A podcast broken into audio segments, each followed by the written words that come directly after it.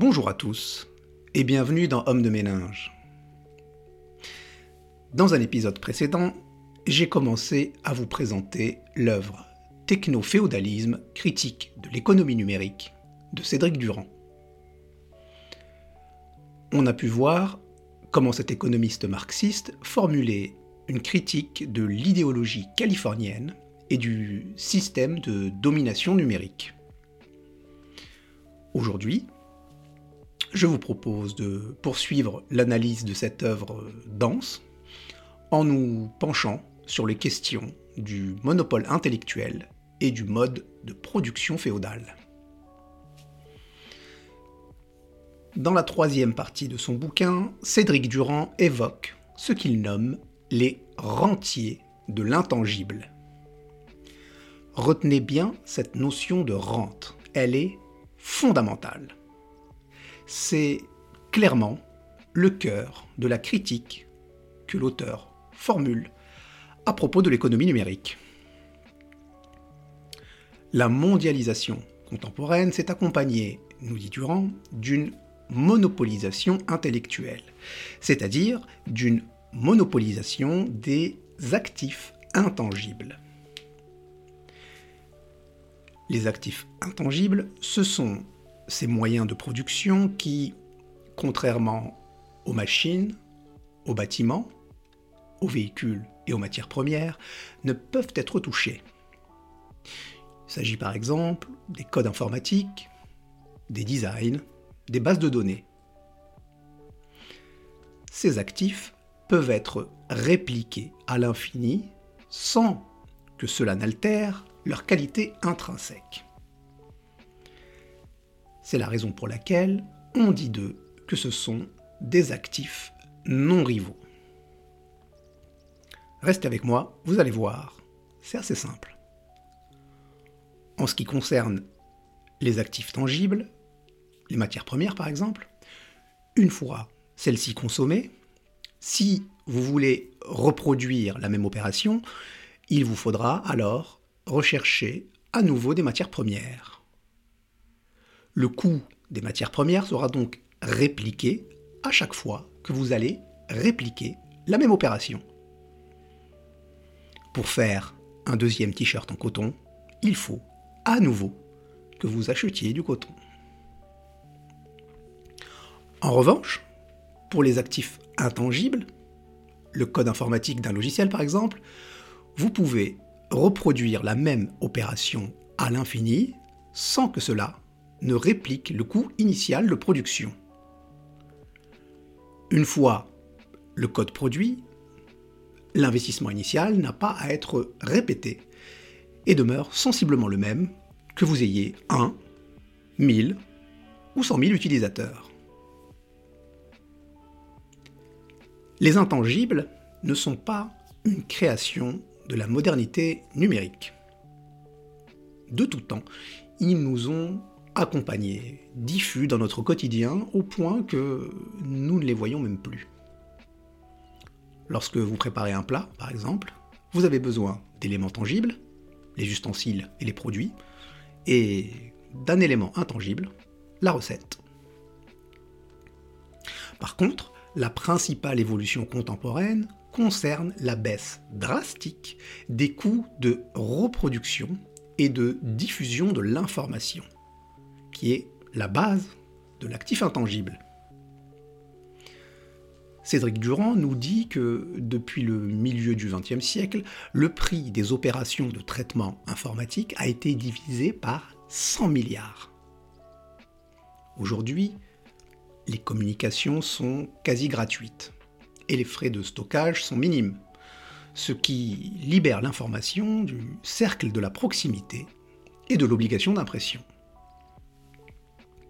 Ceci a pour conséquence de modifier en profondeur les modes de production. Une modification telle que certains économistes parlent d'une seconde dissociation. La première dissociation étant intervenue à la fin du XIXe siècle, lorsque le développement et la baisse des coûts de transport a mis fin à la nécessité de fabriquer les biens à proximité des lieux de consommation. Le développement exponentiel du numérique disperse complètement le travail et facilite la mise en place d'un nouvel arrangement géographique qui optimise et valorise le capital en fragmentant la production. les tâches les plus simples ou les plus standardisables et contrôlables sont envoyées dans les pays où le coût de la main-d'œuvre est plus faible.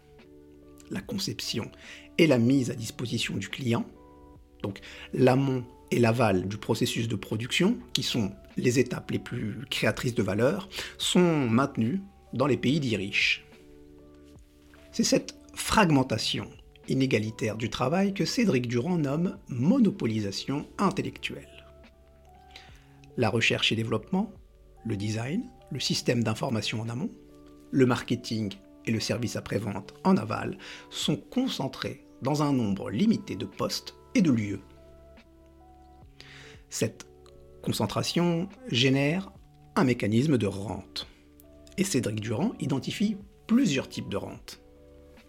Premièrement, la rente légale, via les brevets et la propriété intellectuelle de manière générale.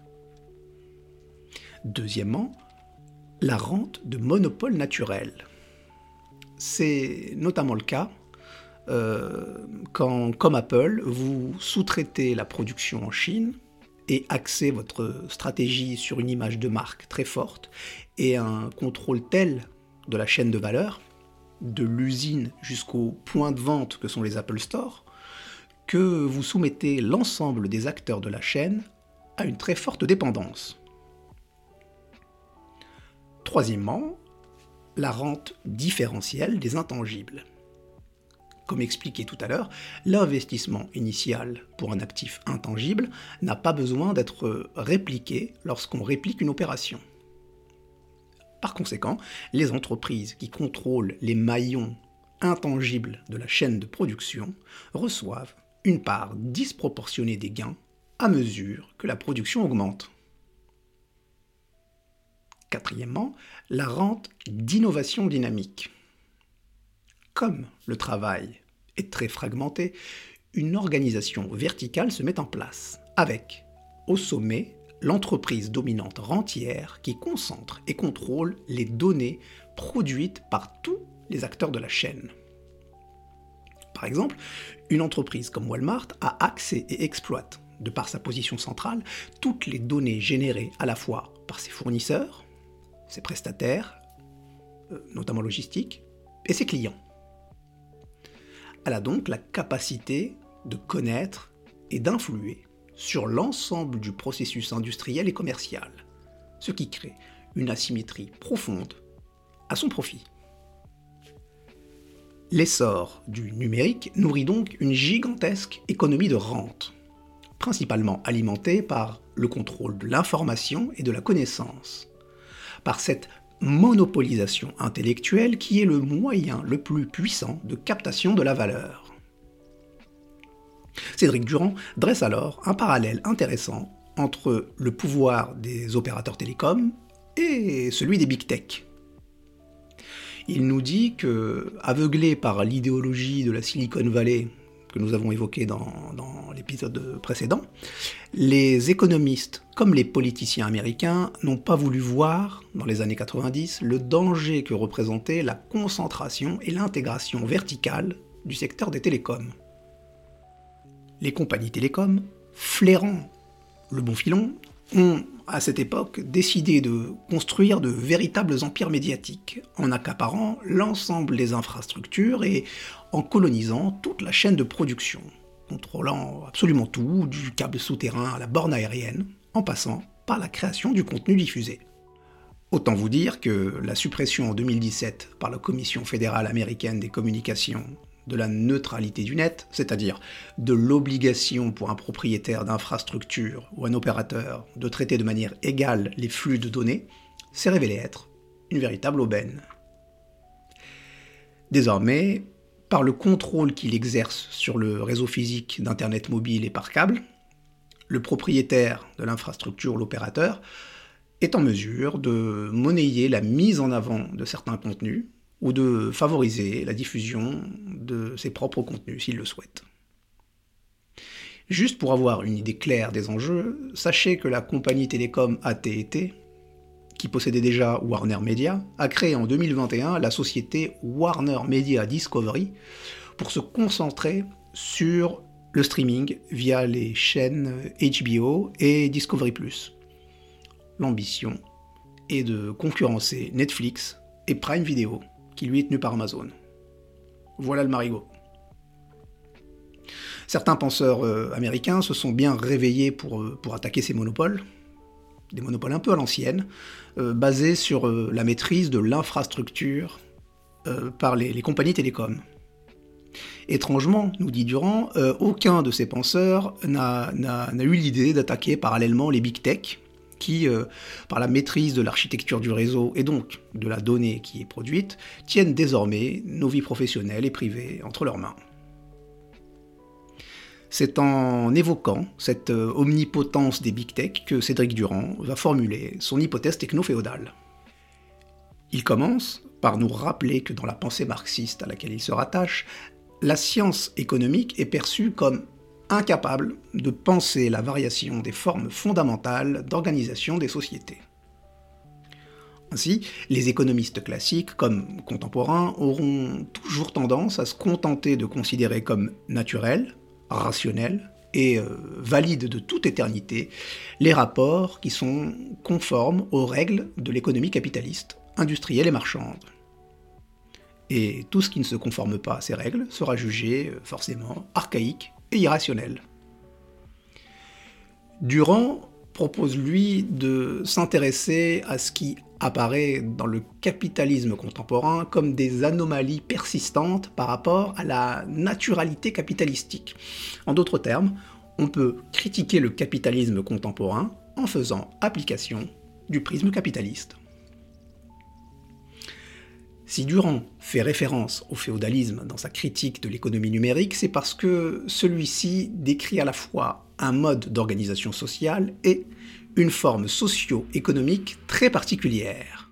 Le féodalisme se caractérise d'abord par le pouvoir d'une classe, la noblesse, un pouvoir sur les hommes et sur la terre dans le cadre d'un processus d'accaparement et de centralisation des richesses. Ce pouvoir s'inscrit dans un espace et s'impose à tous les habitants du territoire en raison de leur attachement au sol. C'est un système de domination dans lequel le politique et l'économique sont indistincts, et dont le principe régulateur est la violence, ce qui fait de la notion de protection une notion centrale de la relation sociale. Dans son ouvrage, Durand propose une analyse détaillée et très intéressante du féodalisme. Euh, je laisserai ceux que ça intéresse se plonger dedans, et pour rester focalisé sur le cœur de l'hypothèse techno-féodale, je vous propose d'avancer un peu dans cette partie euh, pour nous focaliser simplement sur le, concept de servage. Durand dit d'ailleurs s'en servir pour que nous puissions saisir l'essence du féodalisme. Alors, pour la faire courte, le servage, c'est une institution caractérisant l'organisation socio-économique du Moyen Âge les serfs sont euh, une classe de travailleurs agricoles non libres. S'ils disposent de la personnalité juridique et ne peuvent pas être vendus, contrairement aux esclaves, ils ne peuvent ni se marier, ni transmettre leurs biens, ni quitter la seigneurie sans l'autorisation du seigneur. Certains économistes ont pu voir dans le servage un arrangement contractuel il s'agissait d'échanger une quantité définie de travail contre un bien public de protection et de justice. Dans un contexte d'insécurité générale et d'anarchie politique, cet arrangement allait permettre aux agents dépourvus de la capacité militaire de proposer leurs services en échange de la protection assurée par les agents disposant de cette capacité.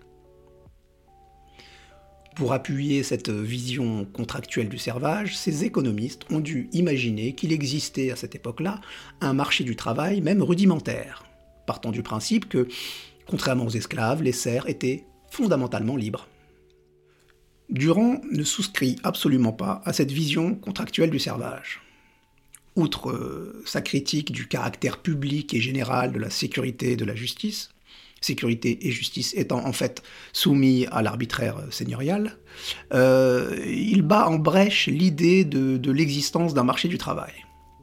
En effet, à cette époque, les paysans n'étaient jamais en position de mettre en concurrence différentes offres de protection et de justice. L'échange existant, donc travail contre protection hypothétique, mais euh, étant fondamentalement inégal, le féodalisme, loin de l'arrangement contractuel nécessaire et consenti en période d'insécurité généralisée, est euh, simplement l'extraction du surplus produit par application directe de la force. Le féodalisme, c'est en réalité la prédation.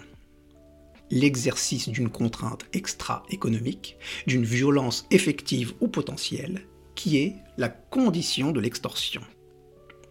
On est donc bien loin de cette notion d'autonomie de la volonté qui, euh, en droit français notamment, caractérise l'engagement contractuel. Si on veut tenter de cerner le devenir potentiel du techno-féodalisme, tel que décrit et pensé par Cédric Durand, il s'avère intéressant de comprendre la dynamique de croissance qui a caractérisé l'Europe féodale du XIe au XIIIe siècle, puis celle relative à la crise subséquente. Pour expliquer la dynamique de croissance du XIe au XIIIe siècle, les pistes sont multiples. Certains optent pour une explication, disons, euh, romantique une révolution industrieuse marquée par une intensification du travail, et donc par une augmentation de la productivité, se serait produite suite à une transformation de la perception du travail dans la société médiévale. La consolidation de la structure sociopolitique en trois ordres, donc les oratores, ceux qui prient et éduquent, les bellatores, ceux qui combattent et protègent, et les laboratores, ceux qui travaillent et nourrissent, aurait abouti entre autres à une institutionnalisation des mécanismes de redistribution, notamment via la dîme ecclésiastique, un impôt destiné à aider les plus démunis. Et, euh, ce, système-là aurait euh, valorisé le travail et lui aurait donné euh, son utilité sociale.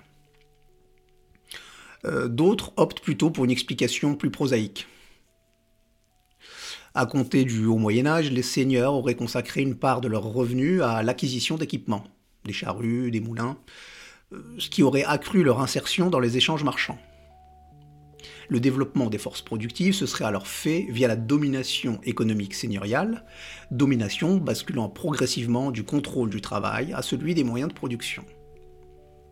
L'amorce d'une logique capitaliste d'investissement par le profit aurait donc permis l'essor que l'Europe a connu à cette époque. Que l'on soit euh, séduit par euh, l'hypothèse de la révolution industrieuse ou par celle de l'amorce d'une logique euh, capitalistique, on pourra s'entendre sur une chose. La rémanence de la rente seigneuriale, c'est-à-dire sa persistance malgré la disparition de sa cause, peut en partie expliquer la crise du féodalisme. Une crise matérialisée par l'incapacité de la société médiévale à améliorer sa productivité. Durand reconnaît la validité partielle de la vision malthusienne qui explique cette incapacité par la démographie et ses fluctuations. L'augmentation de la population créant d'abord une expansion par accroissement de la main-d'œuvre, avant d'aboutir à des famines meurtrières en raison d'une baisse de la production agricole, conséquence de la surutilisation des terres et de l'annexion de terres moins fertiles. En revanche, pour lui, cette vision occulte l'explication essentielle. Si la société médiévale était incapable d'améliorer sa productivité, c'est en raison du manque de capital dans les tuyaux, d'esprit d'entreprise et d'innovation. Et à quoi diable ce manque était-il dû? Eh bien, à l'extorsion, par les seigneurs, du surplus produit. Laissés avec le strict nécessaire pour survivre, les paysans étaient maintenus dans l'incapacité d'investir pour améliorer la qualité des sols, acquérir du bétail. Le propre du prédateur est donc de scier la branche sur laquelle il est assis.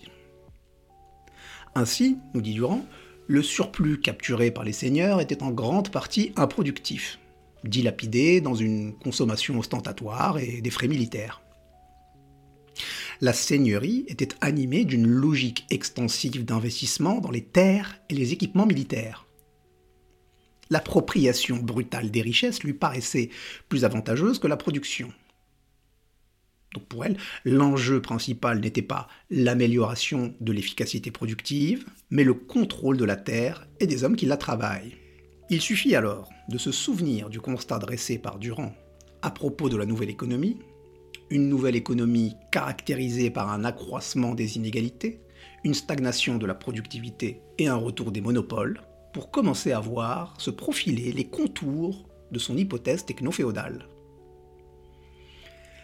Le parallèle entre le système féodal et l'économie numérique avait été explicité dans une partie précédente du bouquin, quand Durand affirmait, je cite, que le numérique imprègne désormais les existences des individus au point que leurs habitudes d'usage représentent des attaches similaires à celles qui liaient les serfs à la glèbe du domaine seigneurial. La notion d'attache est ici très importante. Exactement comme nous nous retrouvons bloqués dans un écosystème socio-technique avec le logiciel de traitement de texte Word de Microsoft, le cerf se voyait contraint dans sa mobilité par le contrôle seigneurial. Cette faible mobilité, en cela qu'elle constituait une entrave aux opérations d'organisation du travail et de la production, expliquerait en partie le faible progrès de la productivité à l'époque féodale. Ainsi, l'atonie de la productivité dans le féodalisme serait due à la concentration du surplus dans les mains de seigneurs se situant à distance du processus productif, à l'utilisation de ce surplus à des fins non productives et à l'immobilisation des facteurs de production. Le féodalisme, en tant que mode de production et système social, est pour Durand caractérisé par trois éléments principaux. Le caractère indissociablement politique et économique des rapports de domination, la concentration des richesses, l'exploitation économique de la plus grande part de la population par une aristocratie ayant recours à la coercition. Il me semble qu'on commence tous à voir où l'auteur veut en venir avec la formulation de son hypothèse techno-féodale. L'économie politique du digital relève principalement de la logique de la rente, c'est-à-dire de ses profits réalisés en étant déconnectés des processus productifs. Ce qui est intéressant ici, c'est que, bien que marxiste, Durand parvient à formuler une critique de la nouvelle économie depuis le point de vue capitaliste. Pour lui, l'essor des intangibles bouscule en profondeur la dynamique capitaliste. Il perturbe la dynamique concurrentielle en offrant à ceux qui contrôlent ces intangibles une capacité sans pareil de s'approprier la valeur sans s'engager dans la production. Dans ce nouveau monde, dans cette nouvelle phase du capitalisme, l'investissement n'est plus orienté vers le développement des forces de production, mais vers l'entretien de la prédation l'attachement plus ou moins volontaire des individus au service des GAFAM nous éloigne tous les jours un peu plus du principe d'horizontalité censé opérer entre des agents libres de conclure une transaction. Le socle des rapports de domination numérique est formé par la dépendance des individus et des organisations vis-à-vis -vis de structures exerçant un contrôle monopolistique sur les données et les algorithmes. La logique de la rente, c'est donc ce qui lie la logique productive des géants du numérique au féodalisme. Dans cette logique, la maximisation des revenus du capital ne dépend pas de la maximisation de la production, mais du contrôle sur la collectivité en général. Alors, que faire pour sortir de ce paradigme réactionnaire? Durand nous dit que dans le monde numérique, il n'est pas possible de lutter contre la concentration monopolistique avec les outils de l'ancien monde. Une simple réglementation antitrust ne ferait rien à l'affaire. En effet, la force des boucles rétroactives, c'est-à-dire de notre interaction permanente avec l'algorithme, crée un tel effet de centralisation que tout effort de fragmentation impliquerait la destruction de la valeur d'usage. Pour être plus clair, si on fragmente le monopole des GAFAM, on aura face à nous euh, plus de firmes, mais qui en savent moins sur nous, et qui donc nous proposent des services moins adaptés. La logique d'utilité, un concept économique permettant de mesurer la satisfaction présente par la consommation, s'oppose donc au démantèlement juridique et politique des monopoles. La solution que l'auteur de l'essai sur le techno-féodalisme nous propose est de réinvestir le champ des subjectivités de repenser notre autonomie pour éviter que l'emprise des algorithmes nous fasse fonctionner comme une société technique d'individus dénués de libre arbitre, une société de fourmis ou de termites.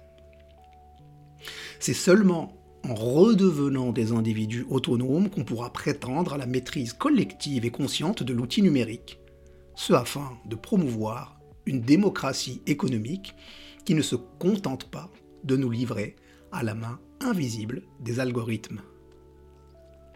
Prenez soin de vous et à la semaine prochaine.